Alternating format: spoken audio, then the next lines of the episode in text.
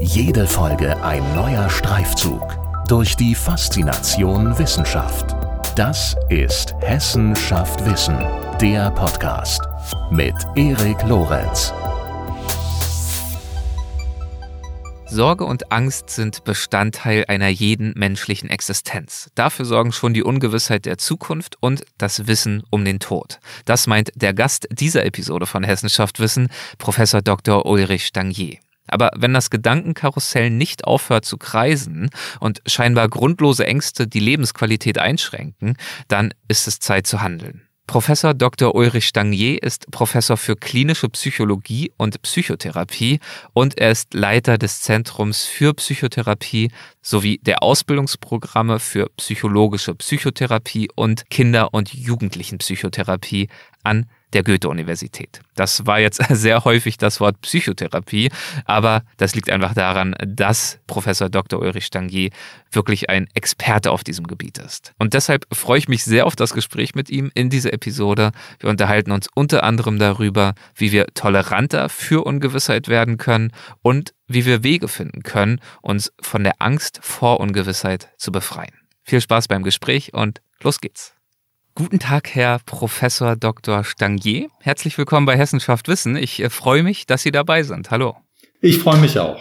Covid-19, Ukraine-Krieg. Ähm, ich glaube, wir können uns direkt mal darauf einigen, dass wir in aufwühlenden Zeiten leben.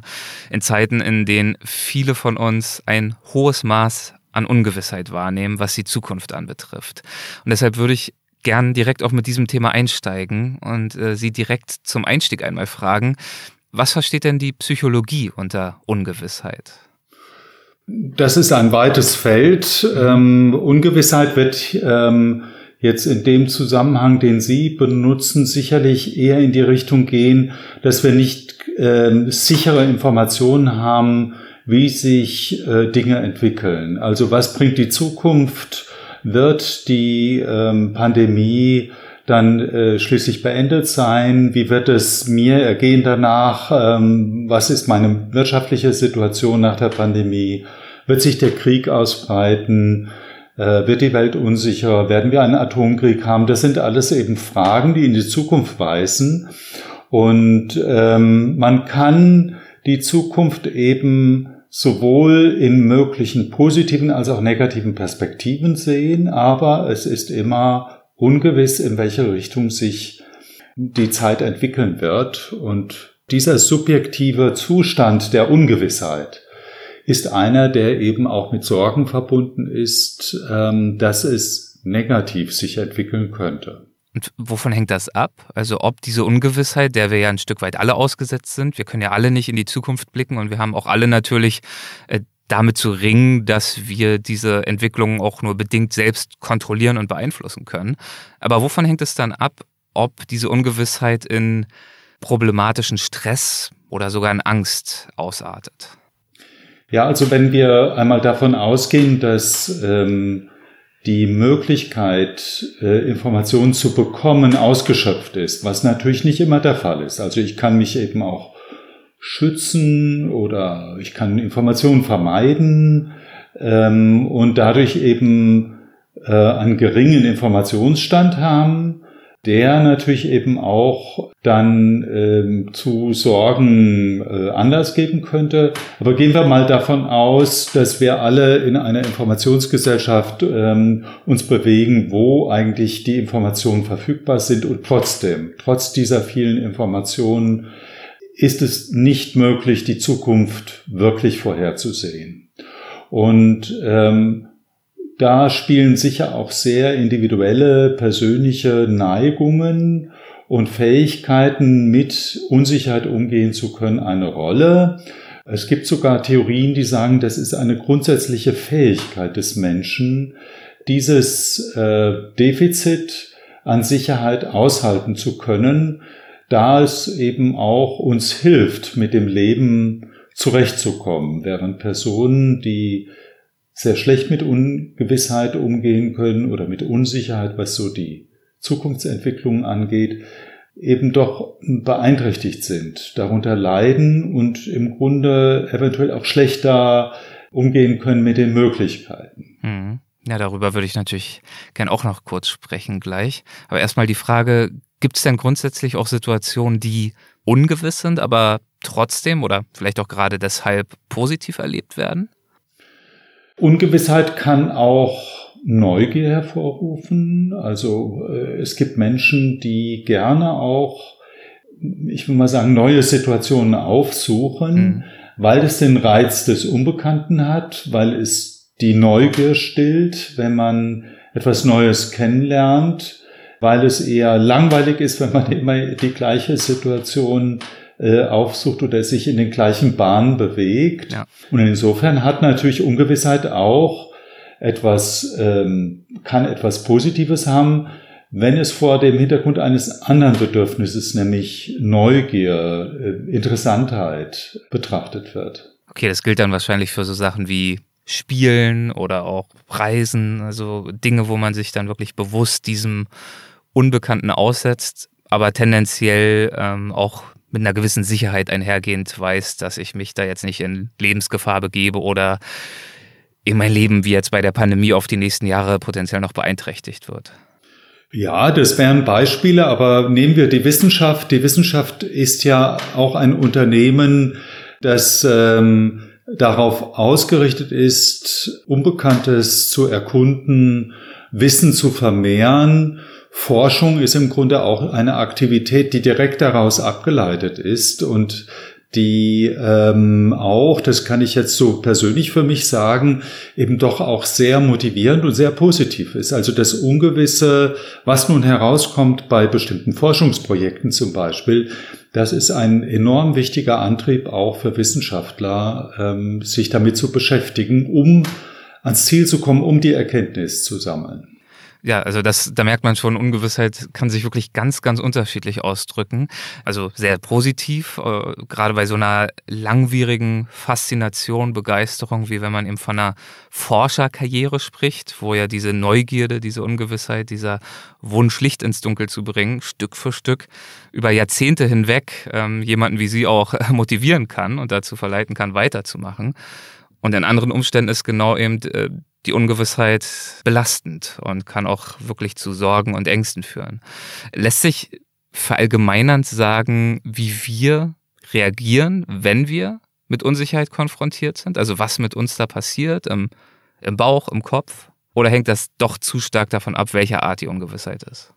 Beides. Ähm, es hängt zusammen natürlich auch mit den potenziellen äh, Konsequenzen. Also wenn wir uns in einer lebensgefährlichen oder vermeintlich lebensgefährlichen Situation befinden, dann äh, entwickelt sich ja auch ähm, Angst, ähm, während äh, in einer Situation, wo wir nicht unbedingt äh, damit rechnen müssen, dass äh, uns etwas zustößt, die Ungewissheit eher diesen Reiz des Interessanten hat. Also die Situation hat schon auch ähm, einen großen Einfluss darauf, inwieweit wir eine Situation dann oder wie wir mit Ungewissheit umgehen oder welche, welche ähm, Auswirkungen Ungewissheit auf uns hat. Auf der anderen Seite gibt es eben Menschen, die äh, sehr wenig die Fähigkeit ausgeprägt haben, also solche Unsicherheiten auch zu genießen, mhm. wenn sie denn nicht unbedingt mit negativen Konsequenzen verbunden sind, die sehr genau wissen wollen, wie etwas läuft, wie etwas schmeckt, wenn es beim Essen zum Beispiel ist. Also die immer das Gleiche gerne essen, weil sie da wissen, was sie haben. Und es gibt andere Menschen, die probieren eben auch immer wieder Neues aus und interessieren sich eben für die unbekannten Dinge. Äh, und diese Unterschiede, könnte man sagen, sind möglicherweise eben Persönlichkeitsmerkmale auch oder ein Persönlichkeitsmerkmal, Unsicherheitstoleranz. Hm, und das entscheidet natürlich dann mit darüber, wie wir mit, mit Unsicherheit und Stress umgehen. Und in Bezug darauf bin ich auch auf das äh, sogenannte transaktionale Stressmodell von Richard Lazarus gestoßen. Es stammt, glaube ich, ist eine Theorie aus, den, aus dem Anfang der 90er. Was besagt mhm. das? Ich glaube, das ist vielleicht auch ganz hilfreich, wenn wir uns anschauen, welche Arten von Bewältigungsansätzen im Umgang mit Unsicherheit bzw. Stress es gibt. Äh, ja, äh, insofern auch, dass ähm, dieses Modell erstmalig auch die psychologischen Faktoren, die bei der Verarbeitung eine Rolle spielen, berücksichtigt wurden. Mhm. Äh, zuvor war Stress eigentlich ein Phänomen, was man so unter dem Blickwinkel eines Reaktionsmusters, was primär biologisch bestimmt wird, was angeboren ist, betrachtet hat. Also wenn wir in Stress sind, reagieren wir alle gleich, nämlich bestimmte Neurotransmitter werden ausgeschüttet und der Körper wird vorbereitet auf Aktivität und Bewältigung dieses Stressors. Und die Annahme war, dass es mehr oder weniger bei jedem Menschen gleich ist. Und in der Tat gibt es natürlich viele Stresssituationen, wo wir alle eben in ähnlicher Weise Cortisol ausschütten oder Adrenalin ausschütten, wo der, das Kreislaufsystem aktiviert wird und wir darüber nachdenken, wie gehen wir jetzt um mit der Situation oder gar impulsiv reagieren.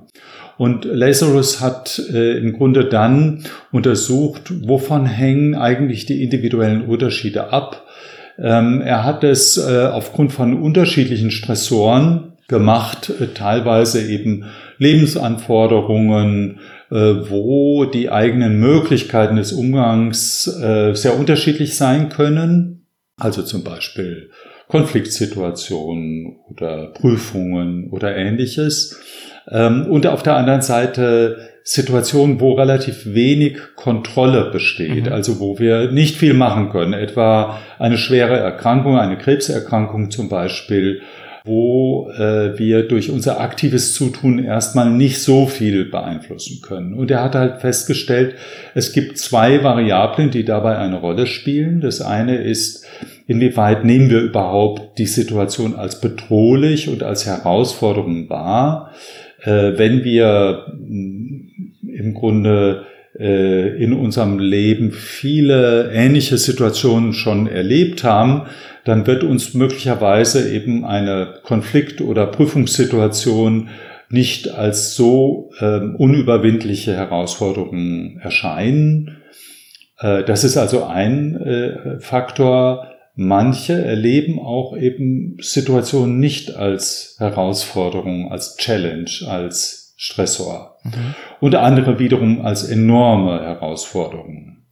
Äh, und der zweite Faktor ist äh, im Grunde dann auch, zu welchen Bewältigungsformen und Bewältigungsmöglichkeiten greife ich. Da ähm, hat Lazarus dann so die Grundunterscheidung, dass es eben Problem- und emotionsfokussierte Bewältigungsformen gibt, hat er mit dieser, dieser Unterscheidung im Grunde ganz, ganz wichtige Impulse gegeben für die Stressforschung. Also wir können in einer Situation zum einen versuchen, das Problem zu lösen oder anzugehen, etwas zu tun, aktiv zu handeln, die Herausforderung zu bewältigen in aktiver Form durch unser Handeln.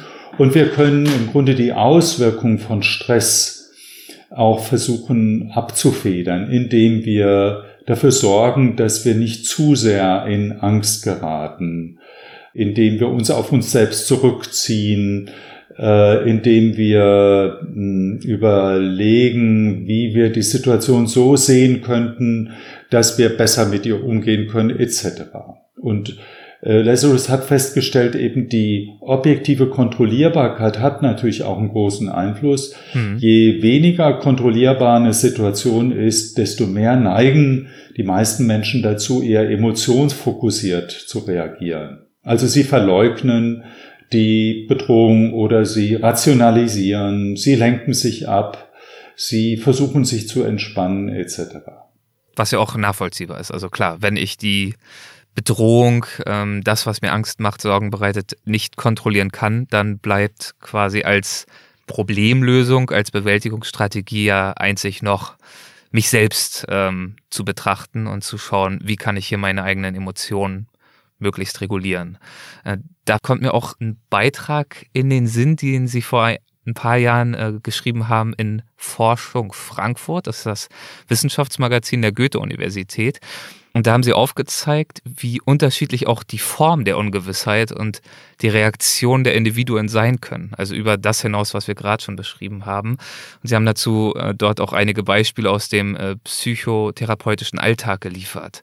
Das ist jetzt zugegebenermaßen, wie gesagt, schon ein paar Jahre her. Ich erwarte nicht, dass Sie sich da jetzt noch genau dran erinnern. Aber Sie haben dort jedenfalls aufgezeigt, dass Ungewissheit auch ganz unterschiedliche negative Emotionen auslösen kann. Zum Beispiel Sorgen, Angst, Furcht, Verzweiflung. Das ähm, wären jetzt für mich Dinge gewesen, oder sind es ehrlich gesagt auch, die ich im Alltag zumindest oft auch synonym gebrauche, bei denen Sie aber aufgezeigt haben, dass es da schon Unterschiede gibt und dass die auch wesentlich sein können. Wie gesagt, ich weiß nicht, ob Sie sich da jetzt noch erinnern, was Sie da so für Beispiele hatten, um das aufzuzeigen. Sie können natürlich auch gern andere nehmen. Aber könnten Sie ein bisschen darüber sprechen, über diese Reaktion von Individuen und darüber, wie unterschiedlich die ausfallen können? Ja, also äh, die Psychologie betrachtet ähm, Sorgen als äh, eine zukunftsorientierte Beschäftigung. Mhm. Äh, und zwar eine übermäßige. Das heißt, ich mache mir viele Gedanken darum, was passieren könnte. Äh, und typischerweise, wenn das äh, auch in Form einer generalisierten Angststörung zum Beispiel sich in exzessiver Weise ausdrückt, das sind Personen, die sich von morgens bis abends eben Gedanken machen, die unter einer enormen Anspannung stehen, die nicht mehr schlafen können und die im Grunde ihr Leben auch ausrichten darauf, dass es äh, eben zukünftig zu Katastrophen kommen könnte. Und das Besondere an, den, an, an, diesem, an diesem Problem ist, dass der Lösungsversuch sozusagen das Problem schafft, nämlich sich vorzubereiten darauf, dass äh, zukünftig eine Katastrophe passieren könnte, auf die ich unvorbereitet sein könnte führt dazu, dass ich permanent eben mich vorbereite darauf, aber nie zum Ende komme und auch nie so direkt eine Lösung finde. Sorgen sind eher diffuse, eine diffuse Vorwegnahme, dass etwas passieren könnte, was ich aber nicht konkret mir vorstelle, was dann passiert und wie ich damit umgehe. Also ein, ein Beispiel ist, ähm, ich denke jetzt an eine Patientin, die ähm, erfahren hat, dass also ihr Mann eine ähm, eine Operation eines bösartigen Knotens im, im, im Hals also äh, zu absolvieren hat und die also mit sehr vielen Sorgen im Grunde dann auf dieses Ereignis zuging. Und ähm, das, was sie besonders umtrieb, war, also was passiert mit meinem Mann, aber auch, was passiert dann mit mir? Wie wird, wie wird es sein, wenn mein Mann nicht mehr zurückkommt, wenn der stirbt? Diesen Gedanken konnte sie fast nicht aussprechen. Äh, sie hat es eigentlich vermieden, darüber zu reden, sondern sie hat sich nur Sorgen gemacht und angedeutet, was ist, wenn meinem Mann et etwas passiert? Da wollte ich nämlich gerade Und fragen, das klingt ja so, als wären die Sorgen schon relativ konkret gewesen in diesem Fall und ja durchaus auch rational. Äh, es klingt so, aber tatsächlich waren es keine klaren äh, Vorhersagen, sondern ähm, zum einen war ihr nicht ganz klar, wie und warum eigentlich ihr Mann sterben könnte. Also, dass der einfach nicht wiederkehrt von, von der Operation. Mhm. Keine leichte Operation, aber eine Operation, die nicht unbedingt, also mit einem tödlichen Risiko verbunden ist. Und vor allen Dingen hat sie nicht genau nachgedacht darüber, was denn dann eigentlich in ihrem Leben sich verändert.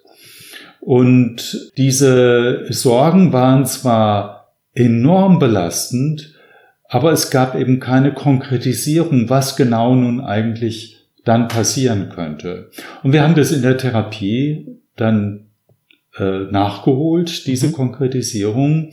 Und ähm, sie hat dann im Grunde versucht, eben ihre Erwartung, was dann wohl passieren wird, wenn sie die Nachricht bekommt aus dem Krankenhaus, ihr Mann ist gestorben wie es ihr dann geht, dass sie dann erschüttert sein wird und verzweifelt sein wird, dass sie dann als nächstes ähm, eine Freundin anruft und sie bittet zu kommen und dass sie die erste Nacht vielleicht nicht richtig schlafen kann, aber dass dann am nächsten Tag irgendwie ja die nächsten äh, Notwendigkeiten entstehen, was zu tun ist, äh, also ins Krankenhaus zu gehen und Abschied zu nehmen vom Mann, das Begräbnis und so weiter. Wir haben das alles sehr, sehr genau durchgespielt.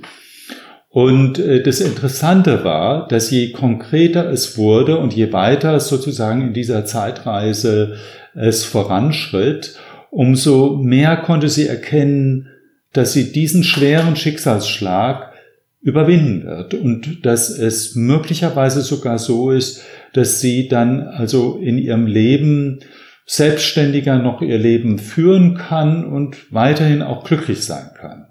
Also dass nach einer Trauerphase auch ähm, dann ein, ein Gewinn oder ein, eine Weiterentwicklung möglich ist. Und das zeigt nochmal den Mechanismus des sich Sorgenmachens, nämlich, dass man die Katastrophen diffus hält, eigentlich sich vorbereiten will darauf, dass das passieren könnte, aber diffus lässt, was nun dann konkret auch kommt und dadurch im Grunde in einer großen Spannung bleibt, weil man dann nicht wirklich feststellen kann, werde ich damit zurechtkommen können, werde ich diese Katastrophe auch überwinden können.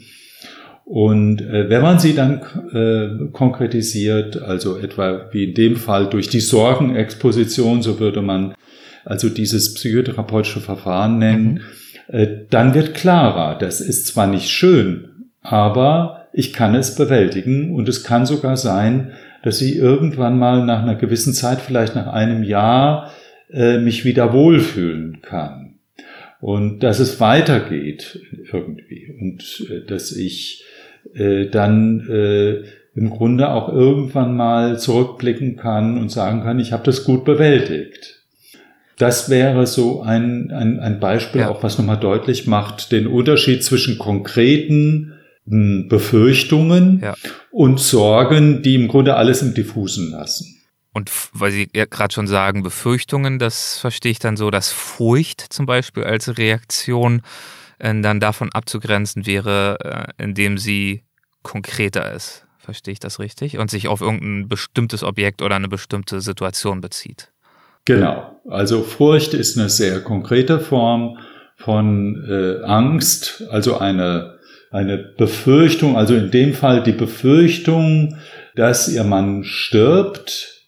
Das ist eine konkrete Befürchtung dass sie dann die Nachricht bekommt, mein Mann ist, ihr Mann ist gestorben.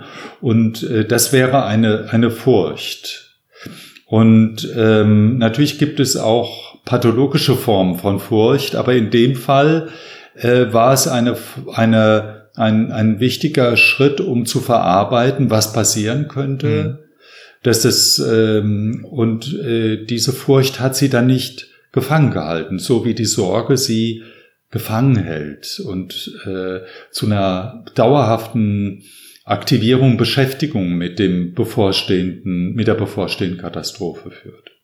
Was ich ja durchaus auch interessant finde, ist, also wir haben gerade schon gelernt, gerade bei im Falle von Sorgen, müssen halt nicht konkret sein, es muss nicht rational erklärbar sein. Ähm, wie kommt es eigentlich, dass sich zum Beispiel Kinder ja auch fürchten, vor dem Unbekannten, vor der Dunkelheit und so weiter und so fort. Und zwar ja lange, bevor sie die Angst vor dem Tod verstehen können. Also bevor sozusagen potenzielle Konsequenzen begreiflich sind, fürchten wir uns schon vor dem Unbekannten. Wenn wir den Tod oder die lebensbedrohliche Gefahr als solches gar nicht kennen, warum sollten wir uns dann überhaupt fürchten? Ja, äh, bei Kindern, also zum einen müssen wir natürlich auch hinzufügen, wir haben äh, so anhand des Modells von Lazarus auch die Thematik aufgeschlagen, dass eben es individuelle Unterschiede gibt mhm. und dass das Interpretieren von Situationen eine wichtige Rolle spielt. Aber wir sollten natürlich nicht vergessen, dass Angst auch ein Programm ist, eine Emotion ist, die angeboren ist, die schon sehr, sehr früh im Grunde auch äh, nachvollziehbar ist oder sichtbar ist, bei, selbst bei Säuglingen. Und ähm, dieses äh, Programm braucht nicht unbedingt eine konkrete Vorstellung des Schadens, sondern äh, wird ausgelöst durch bestimmte Schlüsselreize, wie zum Beispiel lauter Krach bei, bei Säuglingen etwa, lauter Krach, äh, der Schreck hervorruft aber auch äh, Angst. Äh, und dann eben zunehmend mit der kognitiven und emotionalen Entwicklung des Kindes natürlich zunehmend konkreter auch, ähm, was passieren könnte. Also wenn, wenn ein, ein ich kann mich erinnern, dass ich als Kind wohl die Angst hatte, vor dem schwarzen Mann und, und dass der irgendwo lauern könnte. Und ich denke, ohne dass ich jetzt so ähm, das äh, wirklich mit, mit äh, Expertise untermauern kann, dass eben äh, diese Angst vor unbekannten Menschen, vor bedrohlichen Menschen, vor bösen Menschen, dass es eben ein Entwicklungsstadium auch ist bei vielen Kindern, dass das abgelöst wird auch irgendwann durch andere Ängste, dass ähm, Ängste etwa vor Tieren äh, in bestimmten Entwicklungsphasen auftreten und dann oft wieder verschwinden und sogar die Angst davor, sich zu blamieren, ähm, peinlich zu wirken, ist eine Angst, die eben doch relativ regelmäßig so zu Beginn der Pubertät auftritt, bei manchen etwas früher, bei anderen später. Also es gibt so bestimmte sensible Zeiten, in denen Ängste auftreten und es hat auch was zu tun mit der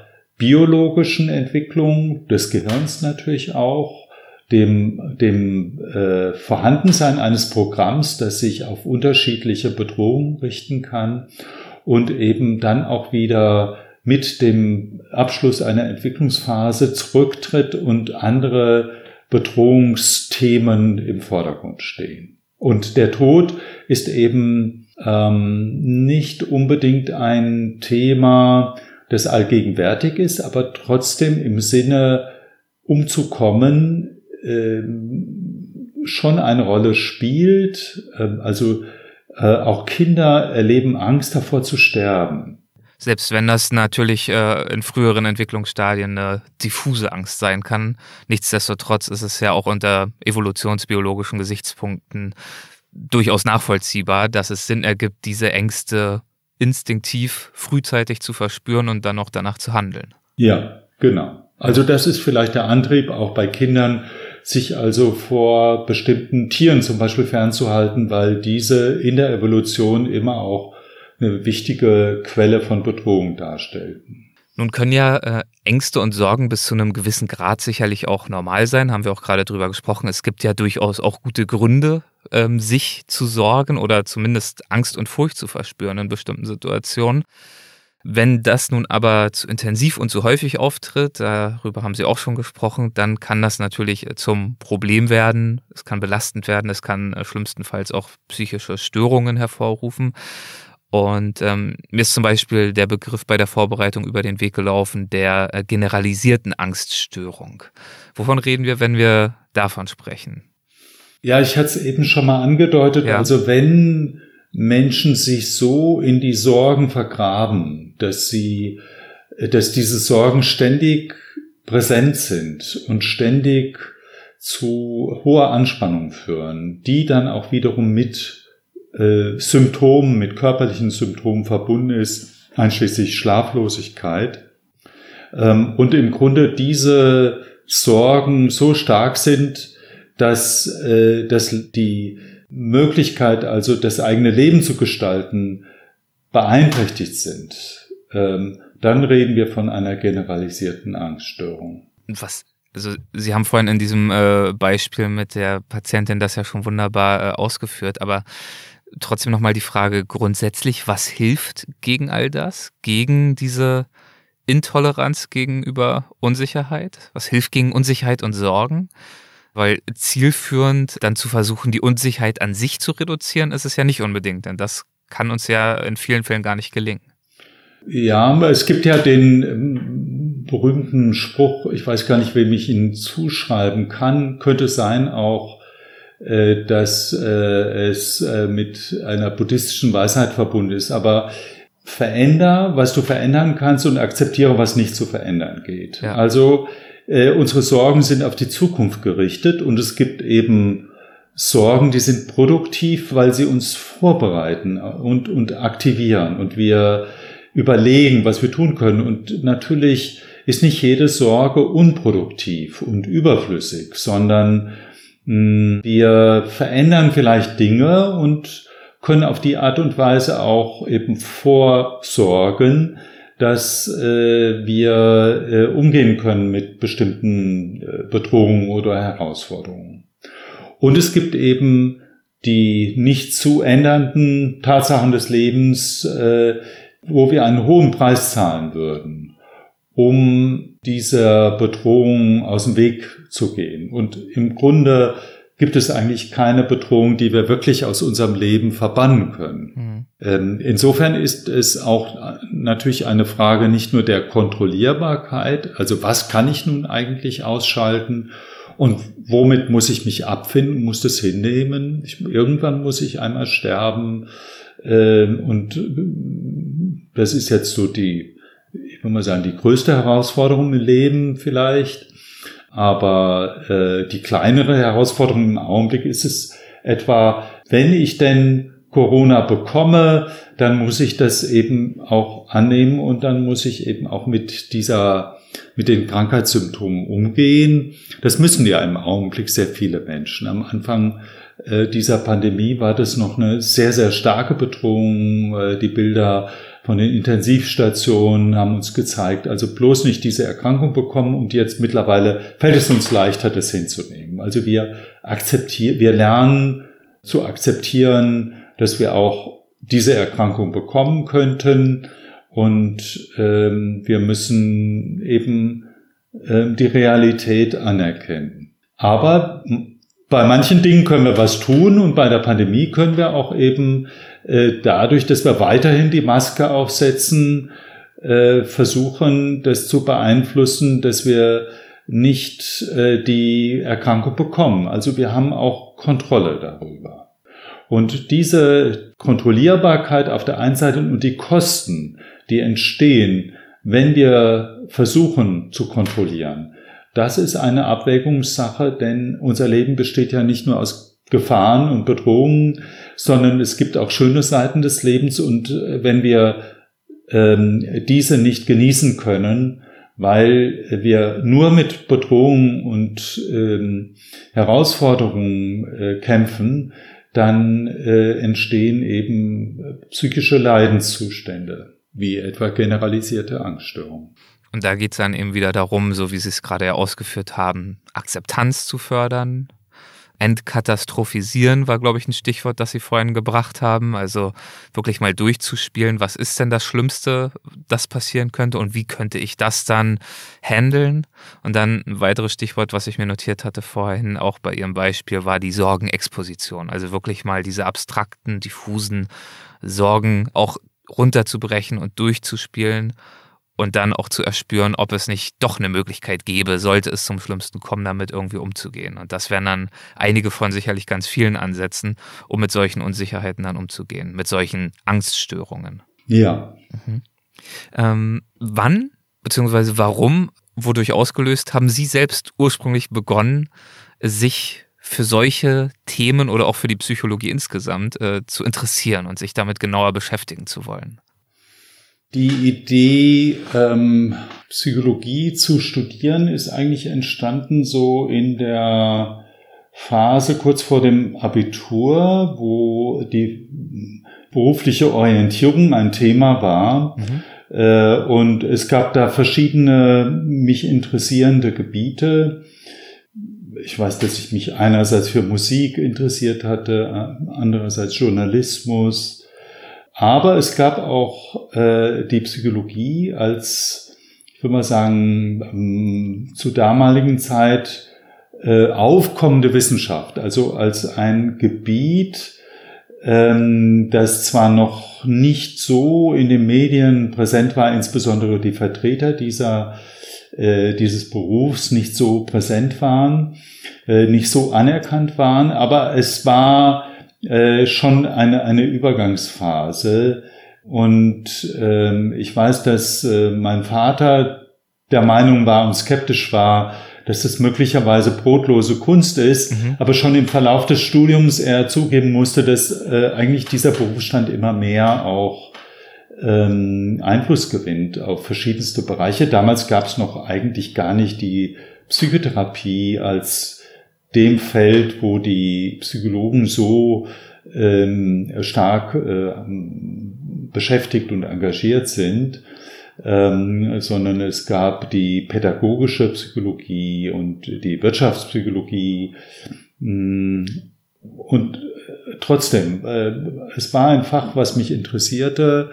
Und ähm, dann habe ich mich auch beworben auf einen Studienplatz, hatte eigentlich nicht einen angemessenen äh, Abiturschnitt äh, habe aber dann äh, an einem Losverfahren von Studienplätzen teilgenommen und habe dann auch tatsächlich einen Studienplatz in Marburg bekommen, was mich sehr gefreut hat. Und ich habe also das Studium auch sehr genossen in Marburg.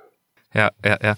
Und wie ist es dann davon ausgehend dazu gekommen, dass Sie sich, ähm, Sie haben ja mehrere Schwerpunkte natürlich, aber dass Sie sich unter anderem intensiv mit Ängsten und Sorgen beschäftigen? Das ist ja einerseits eine Thematik, die blenden die meisten von uns vielleicht im Alltag gern aus. Andererseits ist sie natürlich ähm, hochgradig relevant und in ihrer Ausprägung ja auch ähm, nun leider sehr stark verbreitet.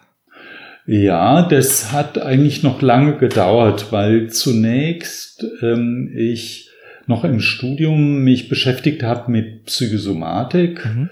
Ähm, ich hatte als, als Abschlussarbeitsthema äh, die äh, psychische Faktoren bei Neurodermitis, also bei äh, einer Hauterkrankung, bei der psychische Faktoren auch eine Rolle spielen können. Ähm, und das war so ein klassisches Psychosomatik-Thema. Und ich habe dann die Bekanntschaft gemacht von einem Arzt, der dann zu nach dem Studium zu meinem Chef wurde und eigentlich auch Freund und Kollege. Also wir haben dann sehr intensiv äh, noch ähm, im Grunde zehn Jahre zusammengearbeitet. Und in diesen zehn Jahren äh, habe ich sehr viele Patienten in der Hautklinik in Marburg kennengelernt, ähm, die aus unterschiedlichen Gründen eben und unterschiedlichen psychologischen Faktoren im Grunde dann zu mir geschickt wurden. Äh, da gab es eigentlich noch nicht unbedingt so eine intensive Beschäftigung mit Angst. Das, was mir auffiel, war, dass äh, viele Betroffene in der Hautklinik Angst hatten, wegen der sichtbaren Hautsymptome von anderen Menschen abgelehnt zu werden. Mhm. Und teilweise gab es auch Personen, die hatten diese Angst, obwohl überhaupt gar keine Hautsymptome sichtbar waren, die sich teilweise auch Operationen unterzogen haben, um zur, zur damaligen Zeit, wir reden von den 80er Jahren, gab es noch nicht diese ausgefeilten Lasertechniken. Das heißt, die Operationen waren schon sehr blutig auch. Und trotzdem, die Personen haben dran festgehalten, weil sie Angst hatten, ansonsten hässlich auszusehen. Und äh, das waren so die ersten Anlässe, wo ich darüber nachgedacht habe, was was ist eigentlich soziale Angst in dem Fall und inwieweit ist sie begründet inwieweit ist sie nicht begründet. Also es gibt eben Personen, die waren sehr deutlich beeinträchtigt, die hatten sichtbare entstellende Hauterscheinungen und dementsprechend auch wirklich ähm, berechtigt Befürchtungen, dass andere sie ja, zumindest befangen behandeln könnten. Und wiederum andere, die eigentlich überhaupt gar keine Angst haben müssten, ähm, aber dann tatsächlich also getrieben von dieser Angst auch diese Operationen machten. Und das war so der Einstieg eigentlich dann mit, äh, also weg von der Psychosomatik hin zur Psychologie und zur klinischen Psychologie. Und ich habe dann äh, über mh, eine mh, Psychologin, die, Projek die, ebenfalls in dem Pro das Projekt geleitet hat und äh, ihr Mann auch. Beide sind umgezogen nach Oxford und haben dort äh, Angstforschung gemacht. Dort habe ich dann im Grunde so die ersten ja, Anregungen bekommen, mich mit sozialer Angststörung auch zu beschäftigen. Und ähm, das ist auch bis heute eines der, der wichtigsten Themen, also soziale Ängste beziehungsweise soziale Angststörungen mhm. und welche Faktoren nun eigentlich die Entwicklung einer solchen Problematik fördern. Ich hatte vorhin Ihren äh, Beitrag erwähnt in der äh, Forschung Frankfurt und in diesem Beitrag gab es auch eine Kurzbiografie über Sie und darin äh, stand, wurde angedeutet, dass für Sie persönlich der Umgang mit Ungewissheit auch immer eine harte Lektion gewesen sei, insbesondere auch was zwischenmenschliche Beziehungen anbetrifft. Wenn das jetzt nicht zu persönlich ist, ähm, worin bestand für Sie diese harte Lektion? Ich glaube, dass ähm, es für mich, ich denke aber, dass es für viele Menschen ein, ein sehr belastende Erfahrung ist, im Kontakt entweder abgelehnt oder verlassen zu werden oder getäuscht zu werden. Mhm. Also Erfahrungen in engeren Beziehungen oder in Beziehungen überhaupt zu anderen Menschen ähm, sind für mich schon auch sehr belastend und sind möglicherweise das Thema, was mich noch mehr belastet als ähm, vielleicht andere ähm, Bereiche des Lebens. Und insofern ist also die, die Unsicherheit, die in menschlichen Beziehungen vorhanden sein kann oder in Bindung, das ist ein ein, ein belastender Faktor und natürlich auch eben die Erfahrungen, die äh, ich gemacht habe, ähm, wenn es etwa um Trennungen in Partnerschaften geht oder um Zerwürfnisse in Freundschaften. Hm, das ist mir immer sehr nahe gegangen. Mhm. Wie versuchen Sie persönlich diese harte Lektion oder harten Lektion, also haben Sie es ja in dieser Kurzbiografie bezeichnet, ähm, wie versuchen Sie das abzufedern? Ja, ich glaube, ich, äh, die harte Lektion, das muss man, glaube ich, nochmal genauer, hm, genauer definieren, mhm. was nun eigentlich die harte Lektion ist. Ähm, die harte Lektion, das sind die, hm, ich will mal sagen, Enttäuschungen, aber auch vielleicht Frustrationen, äh, die Kränkungen, Verletzungen, äh, die entstehen, wenn im Grunde, ich würde mal sagen, plötzlich oder mit einem Schlag äh, eine Beziehung in Frage gestellt wird. Und ähm, die harte Lektion ist, dass man eben auch immer das akzeptieren muss, dass es so etwas gibt, dass es eher unwahrscheinlich ist, dass man sein ganzes Leben hindurch äh, immer konstante, stabile Beziehungen erlebt. Mhm.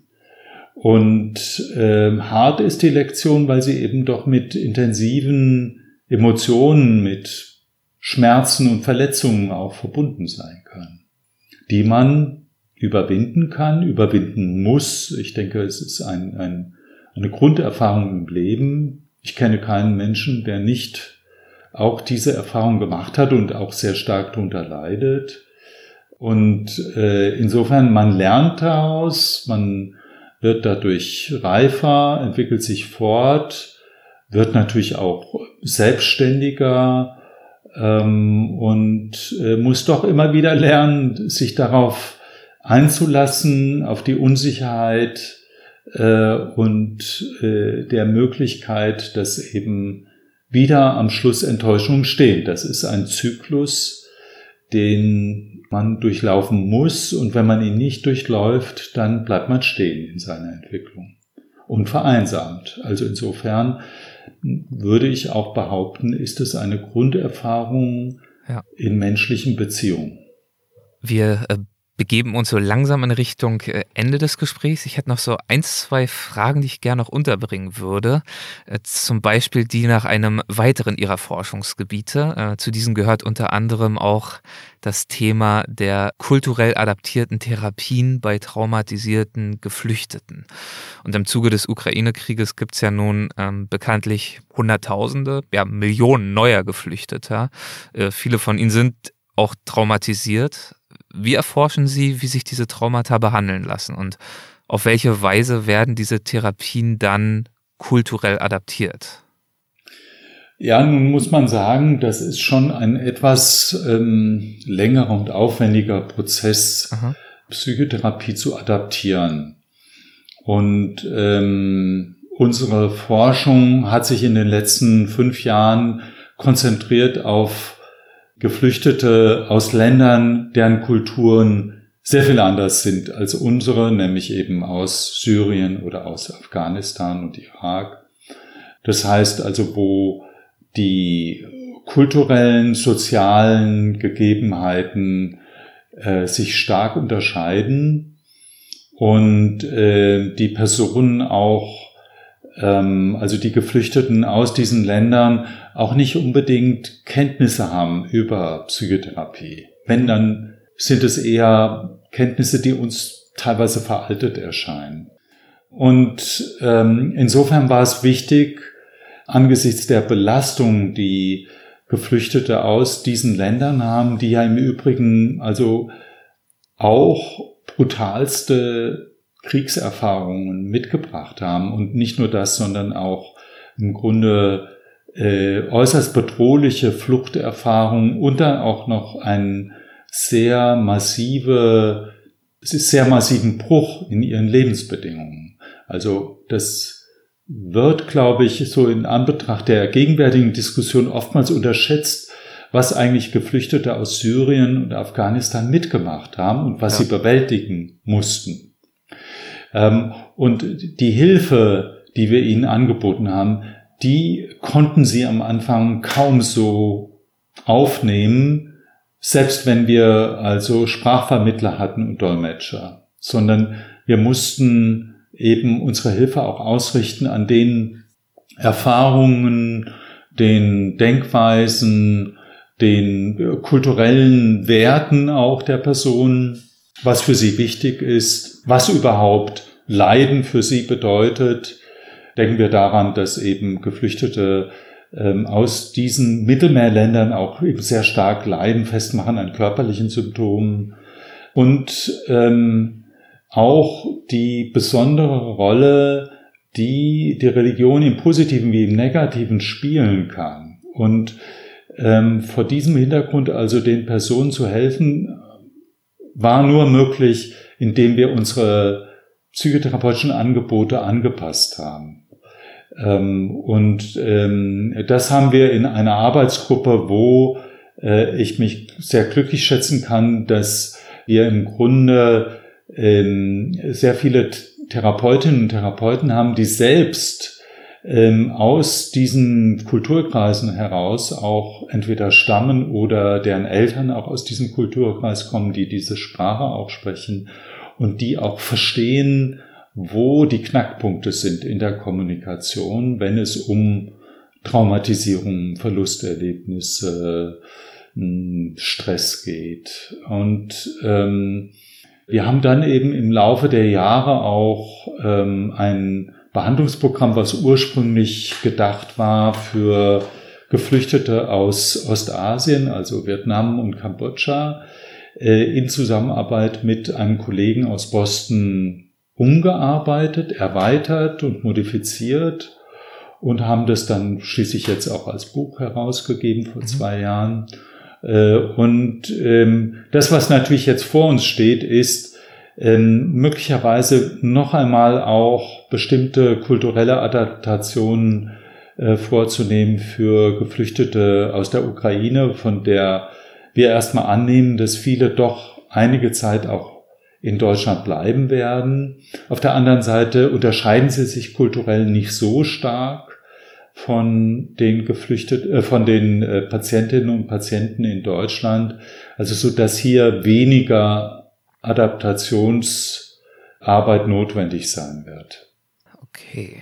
Ähm, wir kommen jetzt wirklich gleich zum Ende. Es gibt noch äh, zwei Themen, eine abschließende Frage hätte ich noch von mir als Laien. Mir ist aufgefallen, äh, dass bei psychischen Erkrankungen, in Anführungszeichen, eben genau davon häufig ja nicht gesprochen wird, von Erkrankungen, sondern eher von, von Mustern und von Störungen und so weiter und so fort. Warum ist das eigentlich so? Das ist ein ganz wichtiges Thema. Ähm, ich glaube, dass, ähm, und da gehöre ich zu einer wachsenden Gruppe von äh, Wissenschaftlern und klinischen Psychologinnen und Psychologen, die ähm, sich gegen die Verwendung des Begriffs Krankheit wenden. Mhm. Und zwar äh, vor dem Hintergrund, dass Krankheit eigentlich ein medizinischer Begriff ist, der impliziert, dass es eine Ursache gibt, die man möglicherweise finden kann, eben im, im, im genetischen, äh, genetischen Abweichungen oder biologischen ähm, Schädigungen. Und im Falle von psychischen Störungen dann im Grunde also Störungen des Gehirns, Neurotransmitterstörungen etc. Und äh, das ist sicherlich auch eine berechtigte Sichtweise für hm, Mediziner, aber Sie vernachlässigt im Grunde die psychologischen Faktoren auf der anderen Seite. Und äh, aus der psychologischen Sichtweise heraus entwickeln sich Störungen nicht aus einer Ursache, mhm. sondern es, ähm, es gibt immer ein Miteinander von verschiedensten Faktoren, die äh, im Grunde dann durch die Art und Weise, wie ich sie verarbeite, ähm, zu einem Problem werden. Das kann man zwar eine Störung nennen, aber tatsächlich entwickelt sich eben eine, ich würde mal sagen, depressive Störung aus möglicherweise einem belastenden Anlass, ähm, dem Grübeln darüber, den Möglichkeiten, sich zurückzuziehen, Interpretationen, die vielleicht nicht angemessen sind und diese verschiedenen Aspekte schaukeln sich gegenseitig hoch. Also das heißt, je mehr ich grüble, umso schlechter wird meine Stimmung, je schlechter meine Stimmung, umso mehr ziehe ich mich zurück, je mehr ich mich zurückziehe, umso weniger kann ich eine andere Sichtweise entwickeln. Das heißt, was immer auch auf welcher Ebene geschieht, es hat Auswirkungen auf andere Aspekte meines Verhaltens und Erlebens und diese Wechselwirkung von unterschiedlichen Aspekten ist eigentlich, wenn man so will, ein Geflecht von Faktoren, die man auch als Ursache bezeichnen könnte, aber es ist nicht eine Ursache. Es ist eigentlich ein Geschehen von sich wechselseitig beeinflussenden Prozessen. Und dieser, diese Prozesssichtweise ist eine sehr spezifisch psychologische Sichtweise auf psychische Störungen oder psychische Probleme, Muster, die zu Leiden führen. Man könnte auch Leiden sagen ähm, als, als ein Stichwort, um das Subjektive äh, hervorzuheben. Aber das Wichtige ist, es gibt nicht die eine Ursache, äh, sondern der Prozess ist die Ursache. Und dieser Prozess ist immer eine Wechselwirkung von verschiedenen Aspekten, die sich gegenseitig beeinflussen. Und deswegen ist der Begriff Krankheit vorbelastet mit einer impliziten Ursachenannahme, äh, die wiederum Störung nicht hat, auch wenn für den Laien möglicherweise Störung viel schrecklicher klingt als Krankheit, weil Krankheiten haben wir ja in unserem Leben viele, aber eine Störung, das klingt doch sehr viel dramatischer und trotzdem ähm, vermittle ich meinen Studierenden, dass äh, wir uns angewöhnen sollten, äh, den Begriff Störung zu verwenden, um nicht dieses Ursachenkonstrukt der Medizin zu übernehmen. Das ist interessant. Okay, das ist jetzt für mich nachvollziehbar geworden. Ich, ich habe deshalb gefragt, weil ich eine enge Freundin habe, die mit schweren Depressionen kämpft, schon seit Jahren. Und äh, für sie ist es gerade belastend, dass die Depression eben nicht so eine klare Erkrankung ist wie ein Krebs oder vielleicht auch ein Knochenbruch oder sowas, sondern dass sie natürlich viel schwerer greifbar ist und dass natürlich zum einen Leute ihr sagen, komm, hab dich nicht so, die Sonne scheint, auf geht's. Auch sie selbst fühlt sich oft einfach faul, obwohl sie, also sie kommt einfach nicht raus und kriegt's nicht hin, obwohl sie einen klaren, schweren, depressiven Schub hat. Und ihr würde es, so sagt sie jedenfalls, helfen, wenn es eine ganz klare Erkrankung wäre, wo sie einfach sagen könnte oder wo man ihr sagen könnte, das hast du, das ist es, du bist krank und du musst dich nicht schämen. Und ähm, das, daher, daher rührte die Frage. Ich denke, man muss sich auch nicht schämen, wenn man an unter Emotionen leidet, ja die ähm, weit verbreitet sind, die jeder Mensch kennt. die Sie und ich auch kennen. Wir haben vielleicht Möglichkeiten gefunden, immer auch rauszukommen aus diesen Stimmungen und diesen, dieser Niedergeschlagenheit. Und ähm, ich glaube, dass äh, ihrer Freundin vielleicht mehr geholfen wäre, wenn jemand mit ihr schaut, was sind eigentlich die Möglichkeiten, was sind die Faktoren, die eigentlich dazu führen, in diese Stimmung hineinzukommen und was könnte helfen, wieder rauszukommen. Ich habe sehr viele Patientinnen und Patienten gehabt mit chronischer Depression, die Depression 40 Jahre gehabt haben und die nicht mehr loskommen von ihrer Depression, unter anderem auch, weil sie davon überzeugt sind, dass sie, sie, dass sie unter einer unheilbaren Krankheit leiden. Und das ist natürlich auch der Nachteil, dass äh, wenn Depressionen immer wieder auftreten, dann würde das ja heißen, dass ich unter einer dauerhaften Erkrankung leide.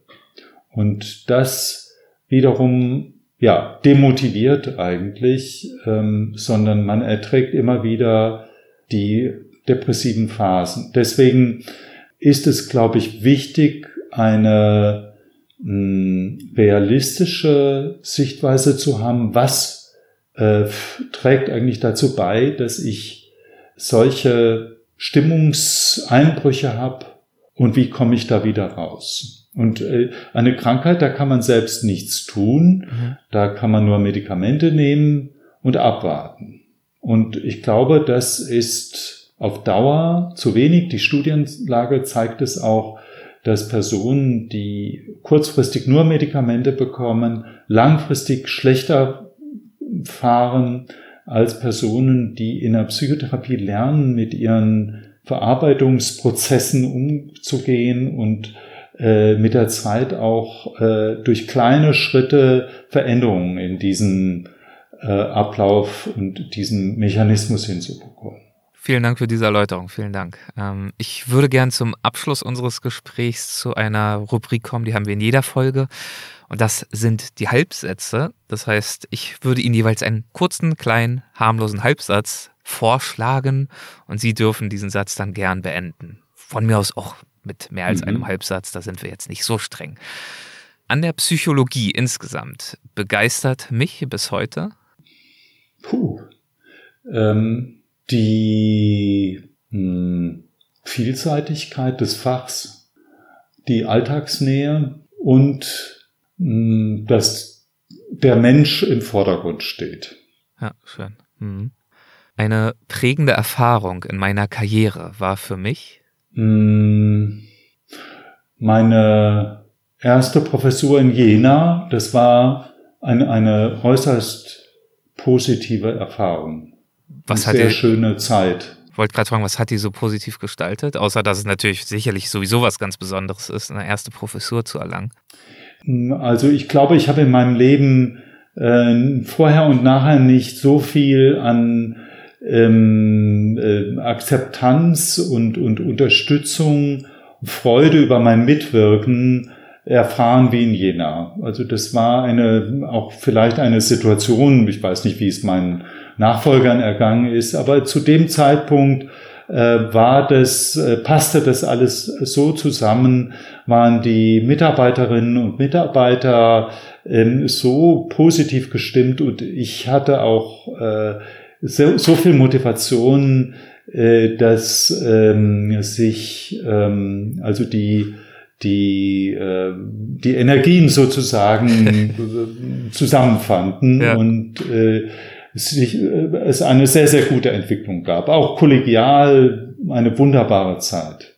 Meinen Studierenden gebe ich häufig den Rat, ähm, nicht zu sehr auf die Noten zu achten. das äh, ist ein guter Rat, glaube ich. Also sie weisen proaktiv darauf hin, dass die Noten eine bestimmte Dimension abdecken dessen, was wichtig ist, aber nicht unbedingt allumfassend. Ja, ja, ja. Also ich glaube, dass äh, auch dadurch, dass äh, die Psychologie ein, ein, ein Fach ist, wo nur ein höchster Notenschnitt im Grunde den Zugang ermöglicht, dass hierdurch diese Leistungsmotivation auch im Studium im Vordergrund steht. Und ähm, Das äh, spielt natürlich nochmal eine Rolle, berechtigterweise beim Übergang vom Bachelor zum Masterstudium, wo auch nochmal sehr gute Noten benötigt werden.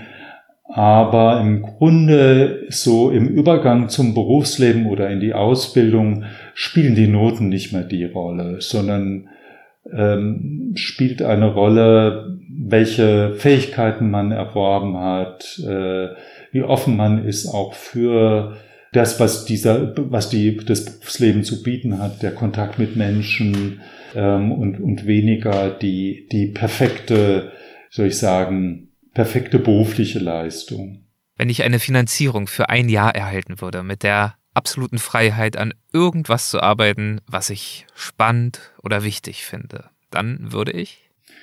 Dann würde ich ähm, noch einmal versuchen, ähm, einen roten Faden, den ich äh, entwickeln durfte mit der äh, Meta-Meditation, also einer, einer bestimmten Form der Meditation, die ähm, das Wohlwollen stärkt. Ähm, ich würde dieses weiter führen wollen und dabei auch nochmal völlig neue Wege gehen können. Und das wird leider im aktuellen System von Forschungsförderung zu wenig gegeben, diese Freiheit. Mhm. Also und dafür würde ich das verwenden. Das klingt nach, ähm, nach einem tollen Thema. Ähm, vielleicht ein Thema für ein weiteres Gespräch. Für dieses Mal bedanke ich mich herzlich bei Ihnen für Ihre Zeit, die Sie uns heute so großzügig geschenkt haben und für das Gespräch. Vielen, vielen Dank, Herr Professor Dr. Stangier. Äh, ich bedanke mich auch für das Gespräch. Es war mir eine Freude. Dankeschön. Machen Sie es gut. Ja, ciao. Tschüss. Hessen schafft Wissen, der Podcast.